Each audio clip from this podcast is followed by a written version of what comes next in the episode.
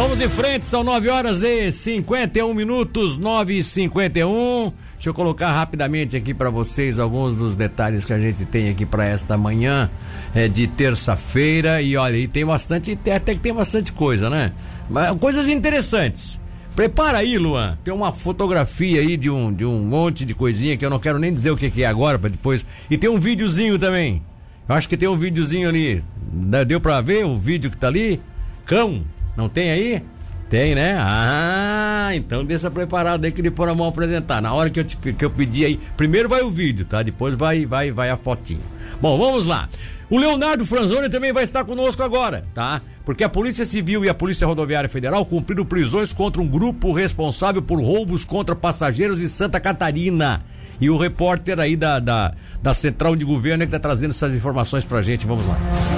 Polícia Civil de Santa Catarina e a Polícia Rodoviária Federal desencadearam a Operação Ônibus Seguro nesta segunda-feira, dia 12. Durante a ação, foram presos cinco assaltantes que participaram dos roubos de dois ônibus no município de Penha, como explica o delegado de polícia Anselmo Cruz. A Polícia Civil de Santa Catarina desencadeou hoje a Operação Ônibus Seguro, cuja investigação contou com o apoio da Polícia Rodoviária Federal na identificação e prisão de integrantes de uma organização criminosa responsável por assaltos a ônibus que levavam sacoleiros, lojistas daqui de Santa Catarina para realizar compras no estado de São Paulo. Foram dois assaltos, pelo menos, cometidos por esse grupo na cidade de Penha em outubro e dezembro do ano passado, quando os criminosos acabaram rendendo o motorista dos veículos, agindo com violência, agredindo passageiros, efetuando disparos, inclusive dentro dos ônibus e subtraindo então valores aí dessas pessoas para concretizar esse crime. No primeiro assalto, quatro criminosos agiram com violência, agredindo passageiros e fazendo disparos contra o para-brisa e dentro do ônibus. No segundo, seis homens também armados renderam o motorista e passageiros, roubando bolsas e pertences pessoais. Hoje foram cumpridos cinco mandados de busca e apreensão, também cinco mandados de prisões temporárias contra esses integrantes nas cidades de Navegantes e de Itajaí, cuja investigação, coordenada aqui pela Delegacia de Roubos e Antissequestro da DEIC, continuará até que se identifiquem todos os integrantes desse grupo e se concretizem novas prisões. De Florianópolis, Leonardo Franzoni.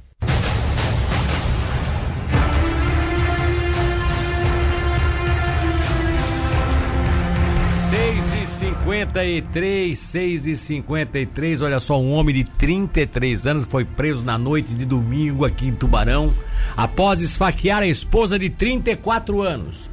Segundo a polícia militar, é, o, foi o próprio suspeito que ligou para a PM relatando um fato.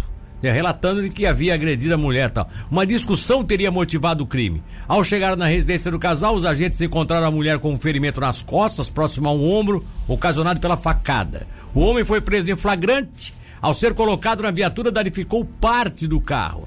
Ele irá responder pelos crimes de violência contra a mulher e por dano ao patrimônio público. Segundo a PM, o suspeito tem mais de 35 boletins de ocorrência em seu nome.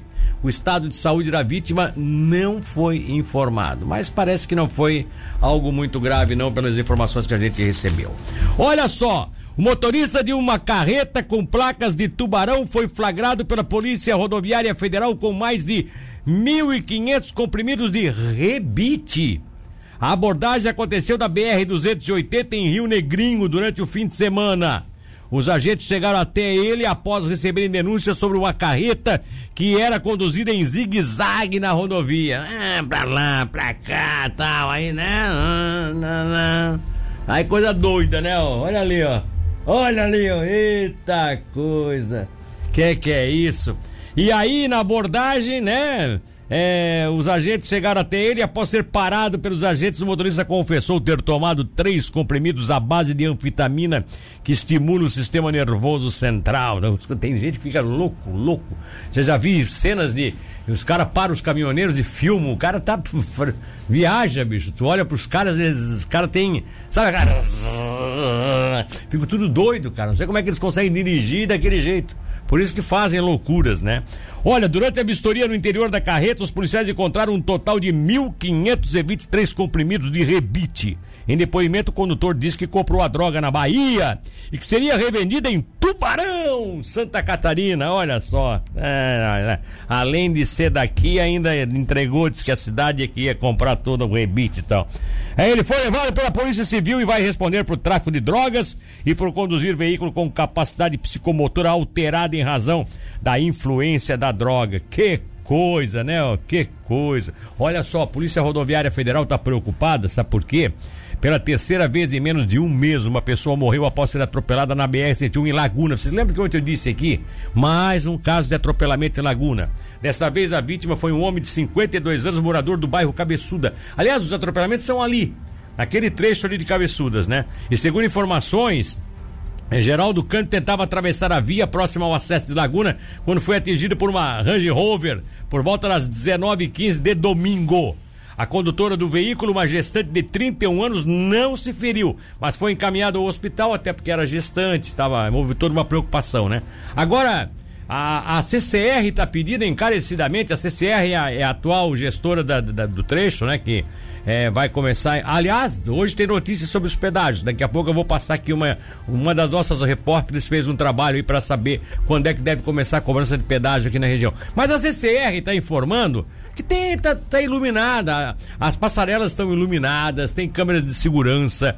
O, todo o sistema agora de segurança está sendo montado, inclusive com aquela divisão em cima dos Ney Jerseys, né? Não tem, não tem como você, próximo a uma passarela, passar por cima dos Ney Jerseys, da, da, da, daquela, dos New Jerseys, né? Aquelas colunas de, de, de, de, de concreto, porque, é, inclusive, tão, existe uma proteção hoje, uma tela daquela para não permitir que as pessoas passem por ali. Mas o pessoal tema, né? Tema, sai lá pro outro onde não tem aquelas telas, quer dizer tenta atravessar a rodovia numa região daquela bastante habitada. E aí acontece o que está acontecendo aí, ó. Lamentavelmente, essa tristeza de pessoas morrendo ali atropeladas, tá? Bom, vamos em frente aqui, ó. A polícia teve um caso de roubo lá em Jaguaruna, que o cidadão chegou ontem na empresa pela manhã e se deparou lá com. ali no Incruso, na entrada de Jaguaruna. Isso já ontem cedo. O cidadão chegou na empresa lá e se deparou com arrombamento. Levaram um cofre, tá? Com aproximadamente R$ 1.500 de dinheiro dentro. E sabe aonde? Sabe como, como é que levaram o cofre? Levaram em cima da Mercedinha da empresa que estava no pátio estacionada tal. Levaram a Mercedinha também, de placa 0X, X 4933. A gente não sabe se a Mercedinha foi encontrada durante o dia, né? Possivelmente deve ter sido abandonada em algum lugar. Se é que não desmontaram já a Mercedinha, né? Sei lá. Bom, isso aconteceu ontem pela manhã. E aí, aqui ontem à tarde, aqui em Tubarão, 1744, eu vou só contar. Pre prepara o vídeo, Luan, prepara o vídeo. Quem está nos acompanhando agora é pelo, pelo YouTube vai poder presenciar, tá? Vai poder presenciar porque eu vou contar a história e o Luan vai, vai mostrar aqui o vídeo para vocês. Ontem à tarde, aqui no bairro Aeroporto, houve uma denúncia de que te, estaria acontecendo alguma coisa numa, numa, numa casa ali num terreno.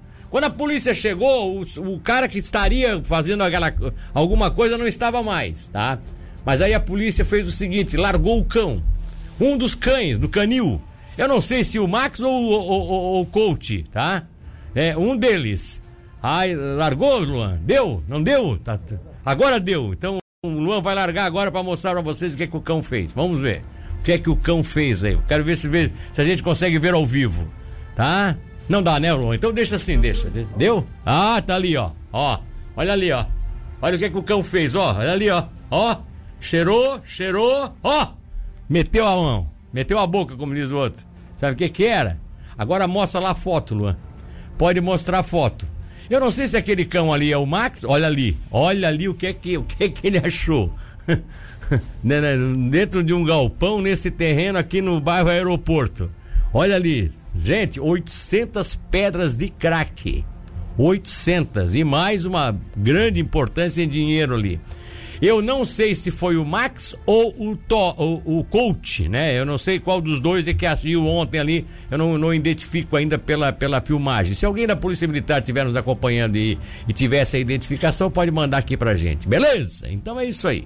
Que bacana, né? Sete horas da manhã a gente fecha aí com uma boa ação dos cães do canil da Polícia Militar de Tubarão que estão fazendo um maior sucesso aí, né?